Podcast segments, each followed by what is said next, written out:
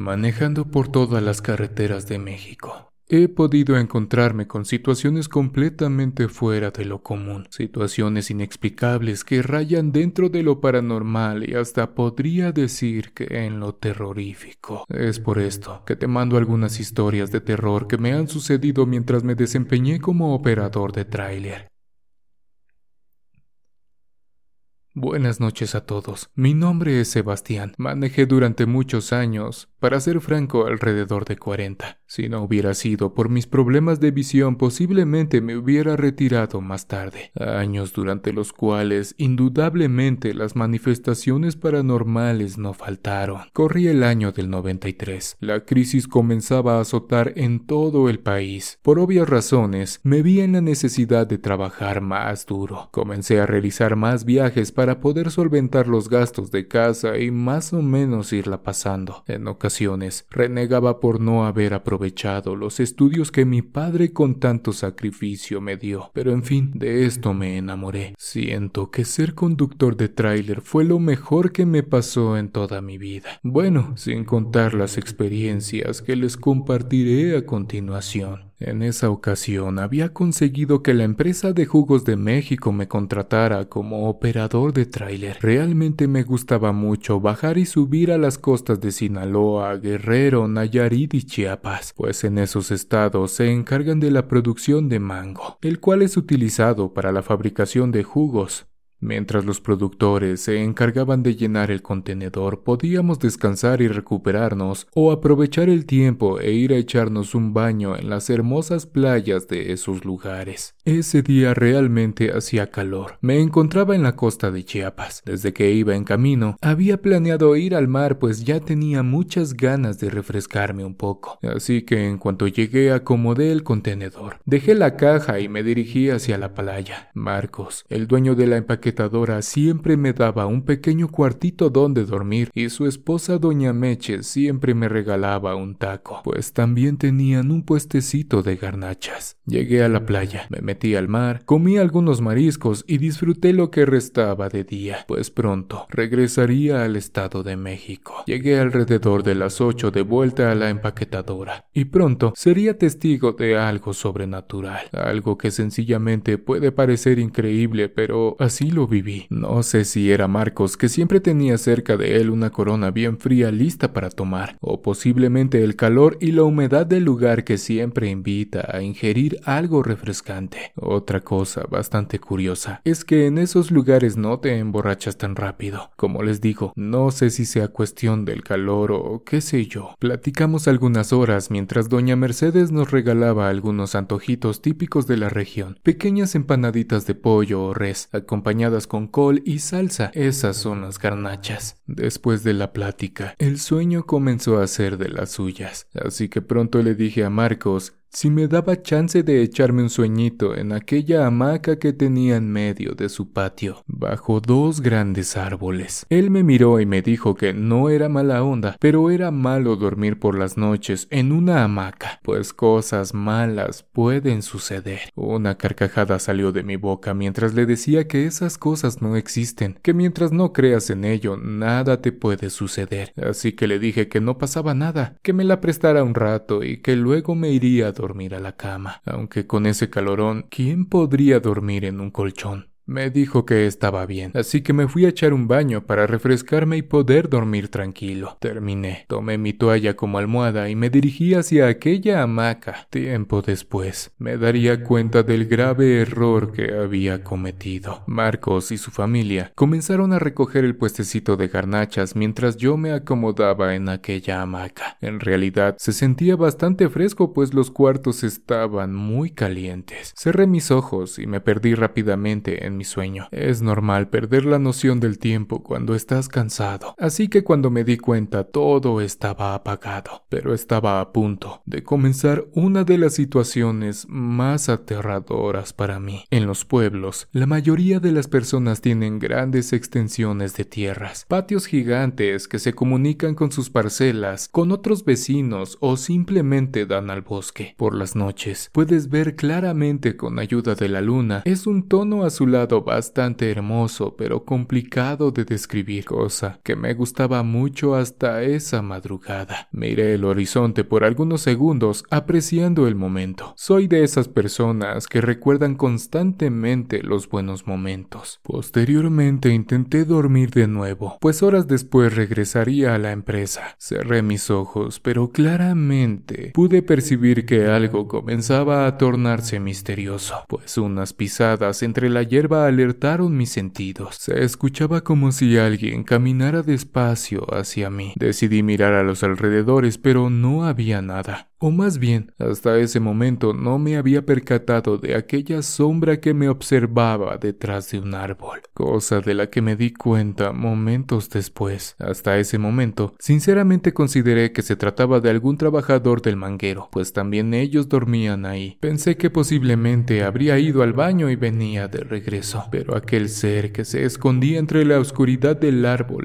no se movió y me seguía observando. Ahí fue donde decidí levantarme Intenté acercarme a aquella persona tratando de entablar una pequeña conversación. Hace bastante calor, ¿verdad? Pero aquella cosa no me contestó. Seguí caminando hasta que con un movimiento veloz se escondió por completo de mí. Entre los trabajadores de Marcos había un joven alto bastante jorobado que estaba un poco mal. Tenía algunas dificultades para hablar, pero trabajaba duro, decía el manguero. Así que por su tamaño sentí que se trataba de él cosa más alejada de la realidad, pues cuando llegué al árbol no había absolutamente nadie, pero seguía escuchando que alguien corría alejándose de mí. Cuando logré rodear el gran árbol, gracias a la luz de la luna pude ver que alguien había pasado por la hamaca, pues se mecía como si la hubiesen aventado o algo por el estilo. Nadie me quitó la idea de que se trataba de aquel muchacho, así que sin mayor importancia regresé para intentar dormir lo que faltaba de noche. Posiblemente aquel muchacho con síndrome tampoco le gustaba socializar mucho, pensé. ¿Quién diría que las cosas paranormales apenas estaban comenzando? Acomodé mi almohada y me mecí un poco. Pero minutos después, algo extraño nuevamente volvió a suceder. Los que utilicen las hamacas sabrán que después de mecerse pierdes impulso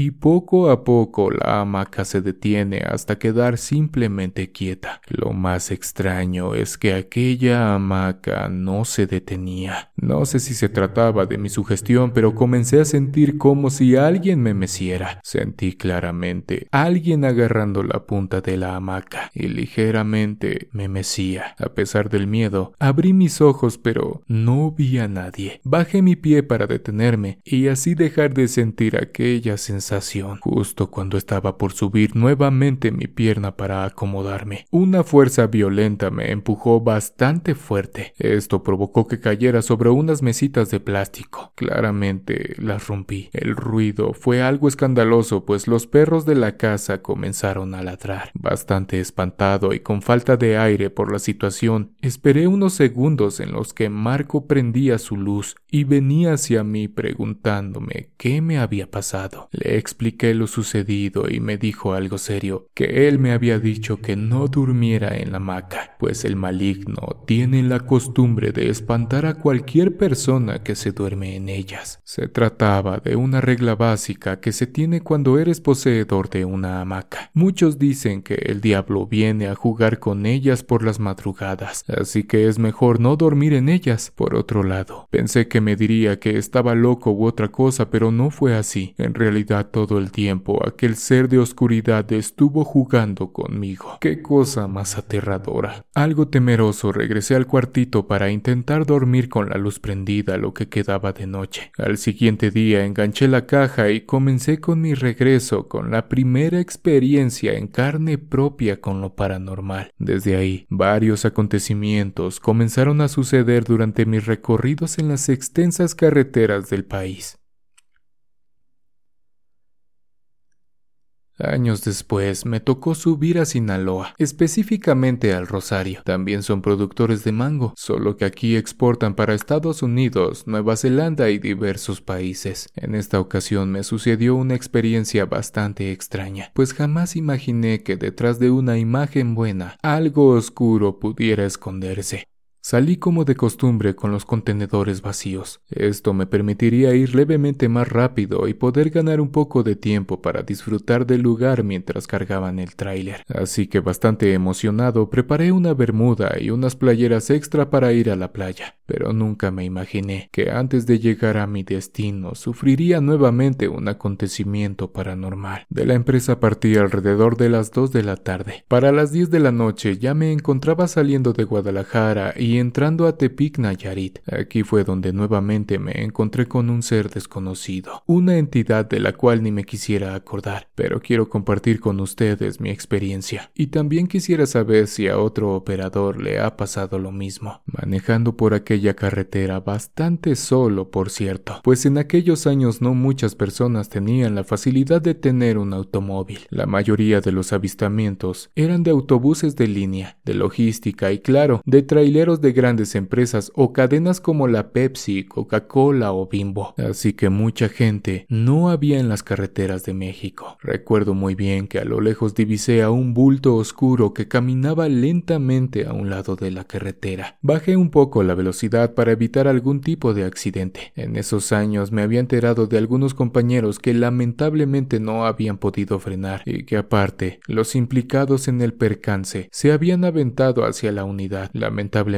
Ninguno pudo ver nuevamente la luz del día, así que no quería arriesgarme. Mientras me acercaba a aquel bulto, pude darme cuenta de que se trataba de una anciana con un traje de monja que caminaba lentamente. Rápidamente pensé, ¿qué hace una monjita en medio de la nada? Sinceramente algo desconcertado. Intenté ayudar pues no sabía si se trataba de algún tipo de emergencia. Total, ¿qué puede hacerme una viejita? pensé, mientras orillaba la unidad para evitar algún percance con otro camión. Y aquí comienza lo más aterrador de mi historia. Puse las intermitentes para verme desde una distancia considerable. Había dejado atrás a aquella anciana alrededor de unos 50 metros y me dispuse a bajar para preguntarle si estaba bien, cosa de la que me arrepentí segundos después. Dejé el tráiler en marcha, abrí mi puerta y me dirigí hacia ella para ver de qué se trataba. En cuanto aquel bulto vestida de monja me vio dirigirme hacia ella, se detuvo. La adrenalina en mi cuerpo comenzó a correr rápidamente, pues ¿por qué se había detenido en medio de la nada? Así que decidí caminar un poco más lento mientras le gritaba si estaba bien. No sabía si se trataba de alguna persona con problemas mentales o alguna otra cosa pero aquel bulto no me respondía. Decidí detenerme también, pues no puedo negarles que un poco de temor invadió mi cuerpo. Volví a preguntar Madre, ¿se encuentra bien? ¿Le puedo ayudar en algo? Cuando terminé de preguntar, aquella cosa volteó hacia mí y observé lo más aterrador que he visto en mi vida. Aquella mujer reflejaba un rostro muerto, una cara sin vida que poco a poco se fue transformando a un esqueleto. Siento que por la impresión mi cuerpo se paralizó por algunos segundos, pero en cuanto vi que aquel ser maligno comenzó a desplazarse hacia mí, no dudé en correr hacia la cabina para huir lo más pronto posible de aquel lugar. En verdad, se me enchina la piel al recordar cómo aquel espectro demoníaco salió volando hacia mí. Subí a la unidad e impregné velocidad lo más rápido que pude. Doy gracias a Dios que no iba cargado, pues siento que aquel ser maligno me hubiera alcanzado sin problema. Algo nervioso miraba por los retrovisores sin ninguna novedad. Aquel demonio solo quería espantarme, pues de haber querido, sin problema se me hubiera presentado del lado del copiloto o de mi lado. Sin duda, qué terror viví esa noche. La siguiente historia de terror me la platicó mi amigo Pedro. Él también trabajaba para la empresa. Fuimos compañeros durante muchos años. Vimos quedarse y pasar de largo a muchos operadores. Lo que me contó, indudablemente también es inexplicable situaciones que vivimos los traileros y en ocasiones es difícil de digerir. En fin, Él comenzó su historia así. Hasta el momento, algunos compañeros habían compartido con nosotros algunos sucesos paranormales, tales como la mujer de negro o la mujer con cara de caballo, situaciones donde se presentaba a la orilla de la carretera para pedir algún tipo de aventón. En caso de que el chofer decidiera ayudarla, supuestamente se bajaba sin ningún problema, pero los sucesos extraños y aterradores comenzaban cuando decidían no hacerlo, por cuestiones de seguridad o simplemente porque no les daba buena espina. Se supone que aquella mujer comenzaba a desplazarse como si flotara. En ocasiones llegaba hasta la ventanilla del operador solo para perturbarlo aún más con su risa o su lamento característico de aquella mujer, o más bien de aquel ser maligno que se burlaba de los operadores durante las madrugadas en las carreteras de todo México. Les cuento esta pequeña introducción por lo siguiente. Aquella noche, Pedro venía con dirección a la empresa. Ya había recogido un cargamento de manzanas desde Chihuahua y bastante tranquilo regresaba para entregar su cargamento, sin pensar que algunos kilómetros después sería testigo de un acontecimiento completamente aterrador. Antes de llegar a Torreón, hay unas rectas bastante prolongadas. Hay muchas personas que lamentablemente sufren accidentes. Por tal motivo, por eso siempre se recomienda nunca manejar cansados o siempre colocarse el cinturón de seguridad. Rondaban las dos de la mañana cuando a lo lejos Pedro alusó a una persona que se encontraba pidiendo raite. Mientras más se acercaba, pudo distinguir que se trataba de una joven que pedía ayuda. Sin duda, era bastante extraño pues normalmente ese tipo de carreteras se encuentran solas a toda hora. Bajó la velocidad, intentando ayudar a aquella joven, pero también la duda estaba latente. ¿Cómo era posible que en esas horas de la madrugada una joven se encontrara pidiendo ayuda? Prendió las altas, intentando divisar lo más lejos posible. Intentaba descubrir si había alguien más o si se trataba de algún tipo de robo, pero no había nadie. Estuvo a punto de no detenerse, pero el recuerdo de sus hijas, imaginándoselas en una situación similar, obligó a que por fin se detuviera en un pequeño acotamiento que estaba a un lado de aquella joven. Algo desencajado y bastante nervioso, preguntó a la muchacha si todo estaba bien. Pronto se daría cuenta que aquella chica estaba completamente preocupada. Inmediatamente Pedro preguntó si la podía ayudar en algo. Aquella joven inmediatamente contestó que sí. Por favor, señor, ayúdeme. Más adelante mi padre chocó y no hay nadie que nos ayude. Claro que sí, muchacha, súbete. Vamos. En cuanto el chofer le abrió la puerta a la joven, subió, y Pedro corrió del otro lado para comenzar a dirigirse hacia el accidente. En cuanto retomó el control de la unidad, comenzó a comunicarse por radio con cualquiera que pudiera auxiliar a aquella familia. Gracias a Dios, otro operador respondió al llamado, el cual dijo que estaba a punto de llegar a un pequeño retén militar y que ahí pediría ayuda, mientras que Pedro y la muchacha llegaban para poder proporcionar a las autoridades el kilómetro correcto. Mientras llegaban al percance, el operador intentó indagar sobre aquel fatídico accidente. ¿Cuál es tu nombre, muchacha? Jimena, señor. ¿Y qué pasó? ¿Cómo fue que se accidentaron? Al parecer mi padre manejaba algo cansado y se durmió por un instante. Esto provocó que nos saliéramos de la carretera y que el auto comenzara a dar vueltas sin control. Mis hermanos y mi madre están atrapados y yo fui la única que pude salir pues no traía cinturón de seguridad. Así que como pude, intenté pedir ayuda hasta que usted se apareció en el camino. Manejé alrededor de veinte minutos cuando a lo lejos pude observar el accidente. Ya casi llegamos, muchacha. Agárrate ese pequeño extintor que se encuentra en la parte de atrás. Yo me llevo la cubeta de agua que traigo. Le dije al percatarme de que aquel auto mostraba señales de quererse incendiar. Antes de parquear la unidad, avisé al otro operador en qué kilómetro nos encontrábamos que mandaran ayuda lo más rápido posible, pues una familia estaba en peligro y no sabía si podría extinguir el fuego con lo poco que traía. Mientras bajaba rápidamente para ver lo que pasaba, eché a correr hacia aquel auto que podía combustionarse en cualquier momento, mientras agarraba aquel bote de aceite lleno de agua. Esperé algunos segundos, pero aquella joven no llegaba con el extintor, así que decidí romper los cristales que quedaban para comenzar a sacar a los niños y a los demás pasajeros de aquel automóvil. Fue tanta mi preocupación por rescatarlos a tiempo que me olvidé de aquella chica hasta tiempo después. Gracias al cielo, pude sacar a toda la familia, pero algo comenzaba a perturbarme. Pude observar en aquel automóvil un gran agujero en el parabrisas. Por un momento pensé que por ahí había salido Jimena para pedir ayuda, ya que era la única explicación que se me ocurría en ese momento. Me salí del compartimiento del copiloto, solo para darme cuenta de algo completamente aterrador. Observé en dirección de aquel hoyo del parabrisas y me di cuenta de que la hierba estaba como aplastada, como producto de un bulto que había sido proyectado por la fuerza del impacto y que se había arrastrado entre la hierba algunos metros. En ese momento pensé que se trataba de algún otro familiar y corrí para ver cómo se encontraba aquella persona, cosa que momentos después me llenaría de terror, pues como intuirán, se trataba de Jimena, tirada en el suelo, ya sin existencia. A pesar de todas las magulladuras que había recibido, logré identificarla rápidamente, pues traían la misma ropa. No sé por qué, pero mis piernas perdieron su fuerza en ese momento. Caí hincado ante aquella chica que minutos antes me había pedido ayuda. ¿Cómo era esto posible? No me lo podía explicar. ¿Acaso tenemos la cualidad de poder ayudar a nuestros familiares después de la muerte?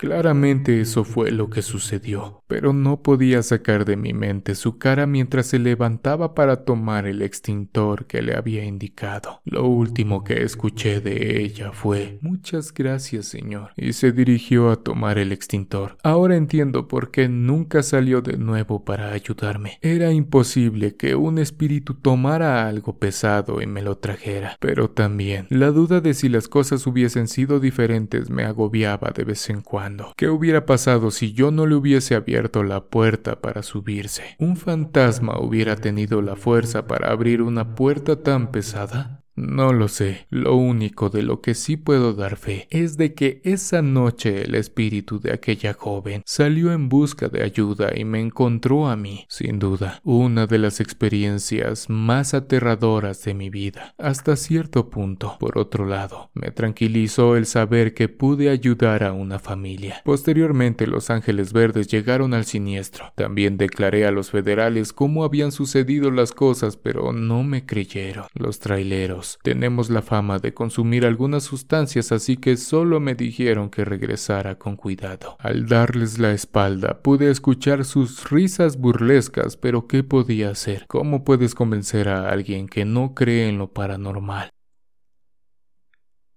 Esta fue la historia que Pedro compartió conmigo y que esta noche también les he contado a ustedes. Agradezco el tiempo que se tomaron en escucharme. Les mando un fuerte abrazo a mi amigo Pedro, Juan y Gabriel, operadores de tráiler. Amigos, muchas gracias por haber llegado hasta aquí. No olvides mandarme tus aterradoras historias de terror a Oscuro Secreto Oficial gmail.com. Si de verdad te gustan las historias de terror, te dejo en pantalla una para acompañarte lo que queda de esta noche. Nos vemos en una siguiente emisión de Oscuro Secreto. No olvides suscribirte y activar la campanita. En verdad, nos ayudarías mucho. ¿Quieres escuchar las historias de terror que más te gustan sin cortes comerciales? Puedes convertirte ahora en miembro de ACAST.